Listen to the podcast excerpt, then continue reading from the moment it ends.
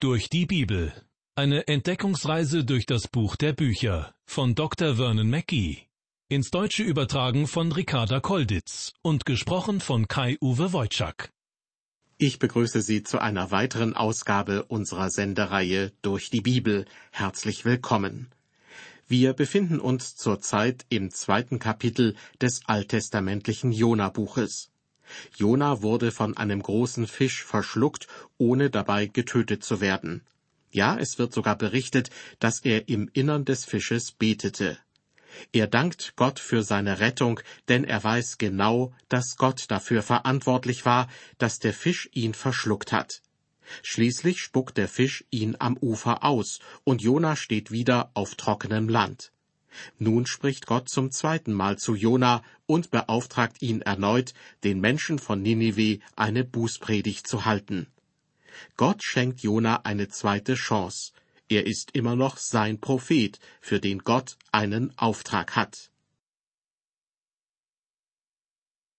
Wir beginnen in dieser Sendung mit dem Abschluss von Jonas Dankgebet.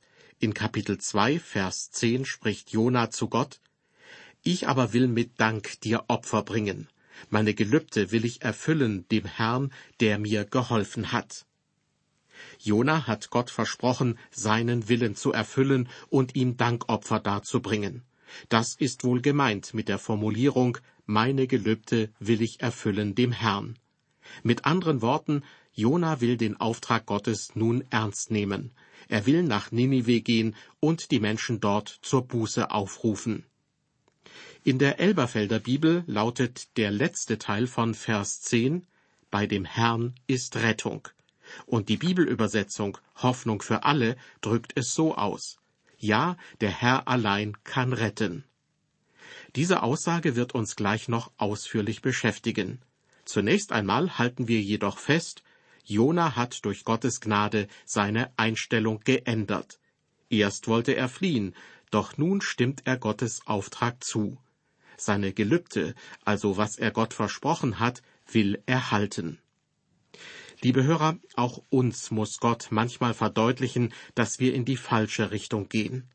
Ich wurde nie von einem Fisch verschluckt, aber ich habe zum Beispiel schwere Krankheiten erlebt. Ich werfe das Gott nicht vor. Er legte mir einfach eine Last auf, um mich dadurch zu erziehen. Als ich älter wurde, dachte ich, ich hätte schon alle Lektionen gelernt.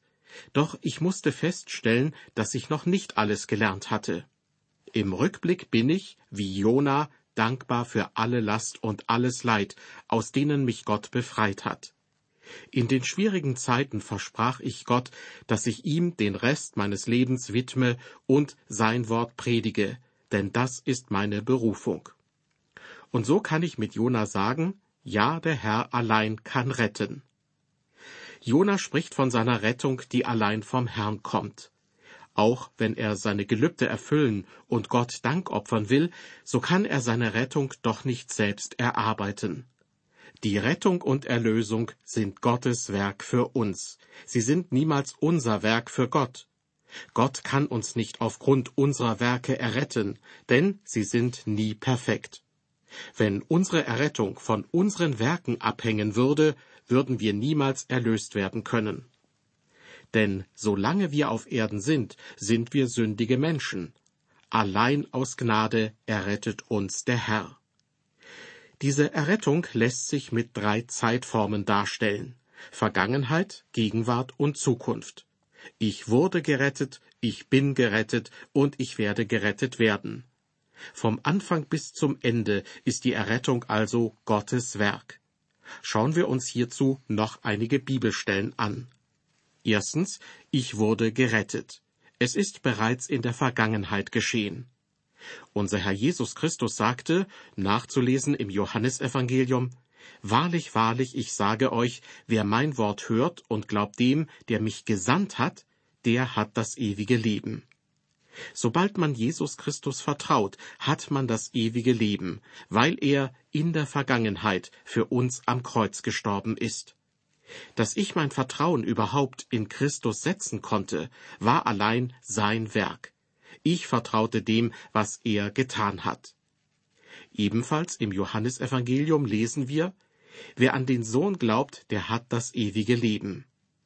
Liebe Hörer, ich erhielt das ewige Leben, als ich Christus vertraute. Ich tat nichts dafür und ich arbeitete nicht dafür.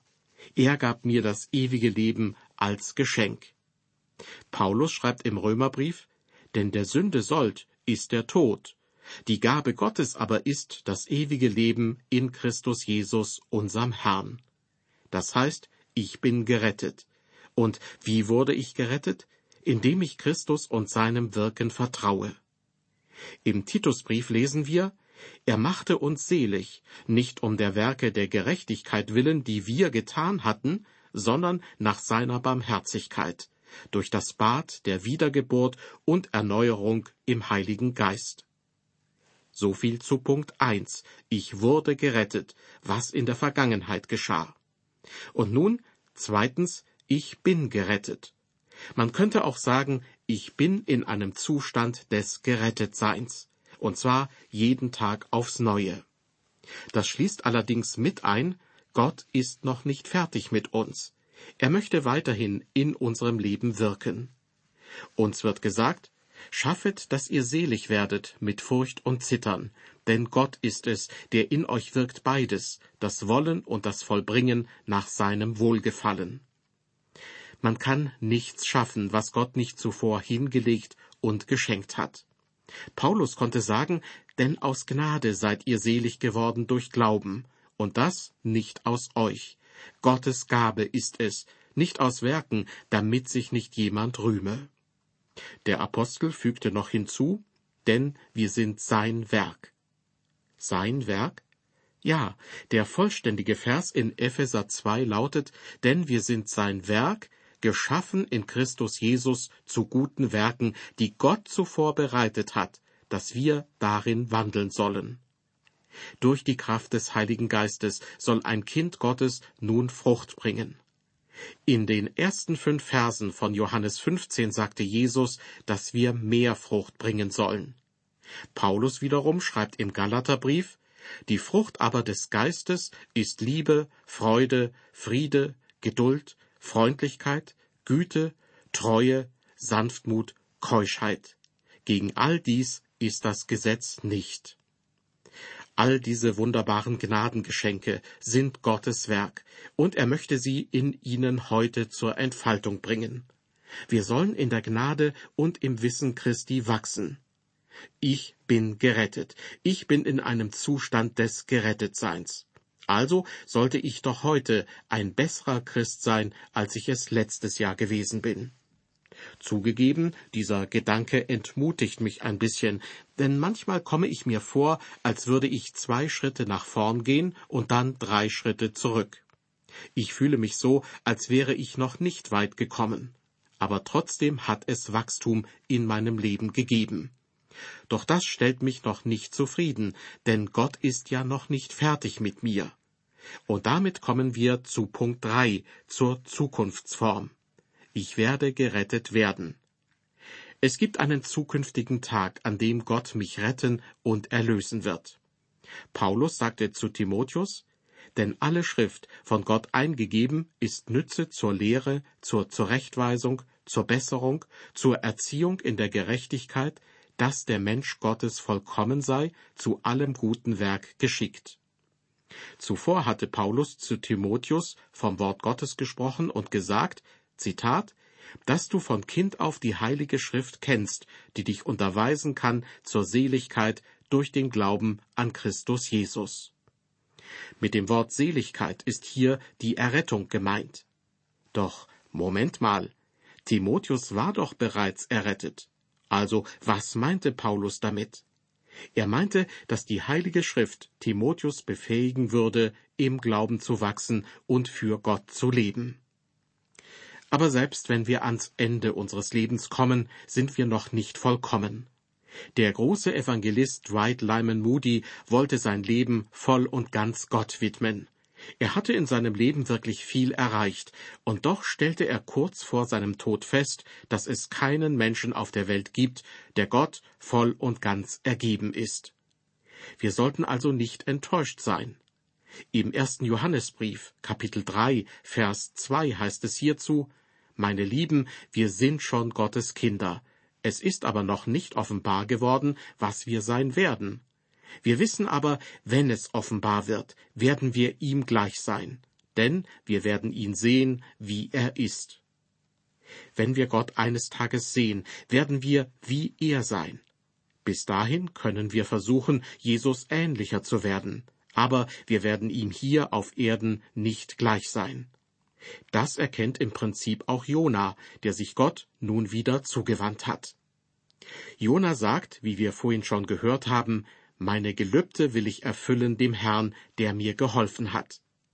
Interessant, dass Jona dies bereits so sagen kann. Der Herr hat mir geholfen.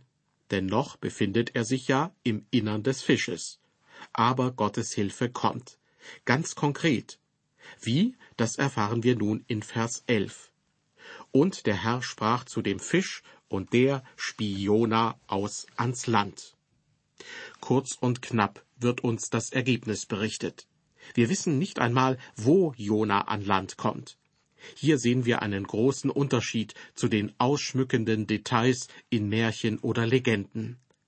Das Entscheidende ist, dass die Predigt in Ninive noch aussteht und dass Jona in die Lage versetzt wird, Gottes Auftrag doch noch auszuführen. Und wie hat Gott zu dem Fisch gesprochen? Nun, Gott kann seiner Schöpfung seinen Willen problemlos mitteilen. Er muss sich dazu nicht einmal üblicher Worte bedienen. Mir scheint, nur uns Menschen fällt es seit dem Sündenfall oft schwer, Gott zu hören. Wir erreichen nun das dritte und zweifellos wichtigste Kapitel des Jona-Buches. Hier fallen die Entscheidungen, die geschichtliche Folgen haben werden denn nun wird den Menschen von Ninive die Möglichkeit gegeben, Buße zu tun. Die beiden ersten Kapitel waren allerdings wichtig für Jonas Entwicklung. Ich persönlich möchte das dritte Kapitel im Buch des Propheten Jona gern mit einem Vers aus dem Lukasevangelium wie folgt überschreiben.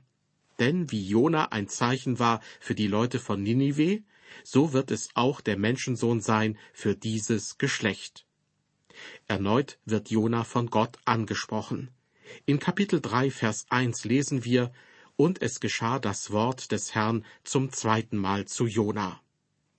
Dieser Vers ist eine Wiederholung des ersten Verses aus Kapitel 1.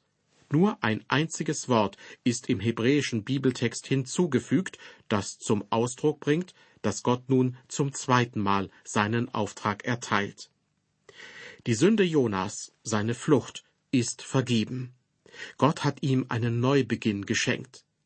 Doch was wäre gewesen, wenn Jona nun erneut vor Gott geflohen wäre? Hätte er noch eine Chance bekommen? Ich denke schon. Doch Jona hat bereits seine Lektion gelernt. Er ist nun bereit, nach Ninive zu gehen.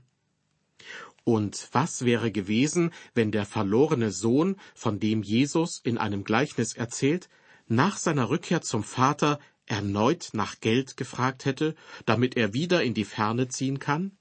Ich denke, er hätte noch eine Chance bekommen. Doch nachdem der Sohn wieder beim Vater war, wollte er gar nicht mehr weg. Er wollte nicht wieder bei den Schweinen leben. Liebe Hörer, als Christen mögen wir vielleicht wieder sündigen, aber wir wollen hoffentlich, wie der besagte Sohn, nicht dauerhaft in der Sünde leben. Gott spricht also erneut zu Jona. Er gibt ihm eine zweite Chance. Auch uns gibt Gott immer wieder eine zweite Chance und oft genug sogar eine dritte und vierte. Er ist geduldig und möchte nicht, dass irgendein Mensch verloren geht. Wenn Sie sein Kind sind, dann wird er Sie halten und nicht fallen lassen. Im Geschäftsleben erhalten wir nicht so schnell eine zweite Chance. Vor Jahren traf ich einmal den stellvertretenden Geschäftsführer einer großen Bank. Er ist inzwischen ein guter Freund von mir und er ist Christ. Ich fragte ihn, was wäre, wenn ein Manager in einer Filiale Geld unterschlagen und sich in ein anderes Land absetzen würde? Wenn er dann nach einigen Jahren zurückkommen würde, um Vergebung bittet und nach einer zweiten Chance fragt, würdest du ihm dann einen Job anbieten? Er antwortete sofort Nein, da gibt es kein Pardon. Ein solcher Betrüger würde in der Geschäftswelt keine zweite Chance bekommen. Ist es nicht wunderbar, dass Gott uns eine zweite Chance gibt? Und Jona war nicht der Einzige. Erinnern Sie sich an die Brüder Jakob und Esau im ersten Buch Mose? Jakob machte immer wieder Fehler, er log und betrog, aber Gott ließ ihn nicht los. Jakob war klug und auf seinen eigenen Vorteil bedacht. Als er bei seinem Onkel und Schwiegervater Laban wohnte, versuchte er seine eigenen Viehherden zu vergrößern. Doch Jakob hatte durch sein Verhalten sowohl seinen Schwiegervater als auch seinen Bruder Esau gegen sich aufgebracht. Er wollte zwar Gott dienen, doch wie kläglich sah das aus. An Gottes Stelle hätte ich mich seiner schnell entledigt. Aber Gott rang mit Jakob. Manchmal heißt es, Jakob rang mit Gott, aber so war es nicht. Gott rang mit ihm, weil Jakob in dieser Nacht etwas lernen musste. Jakob bat um einen Segen. Von dem Tag an war er ein anderer Mann. Er war verändert. Das wird deutlich, als Jakob seine Enkelsöhne, nämlich Josefs Söhne, in Ägypten trifft. Im ersten Buch Mose, Kapitel 48, sagt Jakob zu ihnen, Der Engel, der mich erlöst hat von allem Übel, der segne die Knaben. Was für eine Veränderung in ihm stattgefunden haben muss. Er war nun demütig und ruhte in Gott. Er war nun ein anderer Mensch. Dann gibt es noch die Geschichte von König David. David beging schlimme Sünden und Gott bestrafte ihn dafür. Schließlich brach David das Herz, als sein Sohn Absalom ermordet wurde. Dabei hatte Absalom ihn betrogen und eine Rebellion gegen David angezettelt. Aber David weinte bitterlich. Mein Sohn Absalom, mein Sohn, mein Sohn Absalom, wollte Gott, ich wäre für dich gestorben. David befürchtete, dass Absalom Gott nicht wirklich kannte, und so blieb er untröstlich. Gott bestrafte David für seine Sünden, aber er vergab ihm, als David sagte, Schaffe in mir, Gott, ein reines Herz und gib mir einen neuen, beständigen Geist. Trotz allem, was vorgefallen war, sagte Gott, David sei ein Mann nach seinem Herzen gewesen, denn er hatte eine Beziehung zu Gott. Wenn Gott einen Menschen wie David erretten kann, dann kann er auch Sie und mich erretten. Wir sollten dankbar sein, dass er solch ein Gott ist, der David eine zweite Chance gab. Denn er wird hoffentlich auch uns bei Bedarf eine zweite und dritte Chance geben. Simon Petrus ist ein weiteres Beispiel für einen Menschen, der stolperte, hinfiel und sich schmutzig machte. Er verleugnete Jesus, als dieser verhört wurde. Doch als sich dann ihre Blicke trafen, schaute Jesus ihn nicht wütend an, sondern voller Mitgefühl und Gnade. Petrus ging nach draußen und weinte bitterlich. Und als unser Herr von den Toten wieder auferstanden war, erschien er Simon Petrus persönlich, damit dieser seine Beziehung zu Jesus wiederherstellen konnte. Liebe Hörerin, lieber Hörer, wenn Sie ein Kind Gottes sind und doch wieder sündigen, können Sie jederzeit zu Gott zurückkommen aber sie sollten es ernst meinen und ehrlich dabei sein. Sie können mit Gott reden und ihm alles anvertrauen, was sie sonst keine Menschen sagen können. Er wird sie empfangen, denn er ist ein Gott der zweiten Chance. Ich möchte noch ein Beispiel nennen von einem Mann, der versagte. Johannes Markus. Am Anfang war er kein besonders erfolgreicher Missionar. Er hatte Angst und ging zurück nach Hause. Barnabas wollte ihm vergeben und auf eine zweite Missionsreise mitnehmen, aber Paulus wollte das nicht. Später musste Paulus seine Meinung ändern, denn Gott wollte Johannes Markus sehr wohl dabei haben. Paulus schrieb deshalb später an Timotheus Markus nimm zu dir und bringe ihn mit dir, denn er ist mir nützlich zum Dienst. Markus wurde in einem geistlichen Sinne wiederhergestellt. Sind Sie nicht auch froh darüber, dass Gott uns eine zweite Chance gibt? Jonas Geschichte zeigt, wie Gott seine Kinder behandelt, wenn sie sündigen und sich dann ihm wieder zuwenden. Der verlorene Sohn kam wieder nach Hause. Als er ankam, wurde er nicht für seine Verschwendung ausgeschimpft, sondern es gab ein Festmahl. Er wurde umarmt und geküsst. Er wurde nicht des Hauses verwiesen, sondern der Vater nahm den Jungen zurück zu sich. Jona erkennt, dass der Herr allein erretten kann. Er dankt Gott dafür und möchte seine Gelübde erfüllen. Denn nun ist er bereit, Gottes Auftrag auszuführen. Gott spricht zu dem Fisch, dass er Jona an Land ausspucken soll. Sobald Jona wieder auf trockenem Boden steht, spricht Gott erneut zu Jona. Es ist fast der gleiche Wortlaut wie in Vers 1 des ersten Kapitels. Gottes Auftrag hat sich nicht verändert. Aber Gott hat Jona seine Flucht und seinen Ungehorsam vergeben. Jona bekommt eine zweite Chance. Gut, dass wir einen geduldigen Gott haben, denn auch wir benötigen oft eine zweite Chance, wenn wir gesündigt haben. Die bekommen wir allerdings nicht so automatisch, sondern wir müssen Gott um Vergebung bitten und dann auch von unseren falschen Wegen umkehren. Wie es mit Jona weitergeht, das erfahren Sie beim nächsten Mal in unserer Sendereihe durch die Bibel. Bis dahin, auf Wiederhören und Gottes Segen mit Ihnen.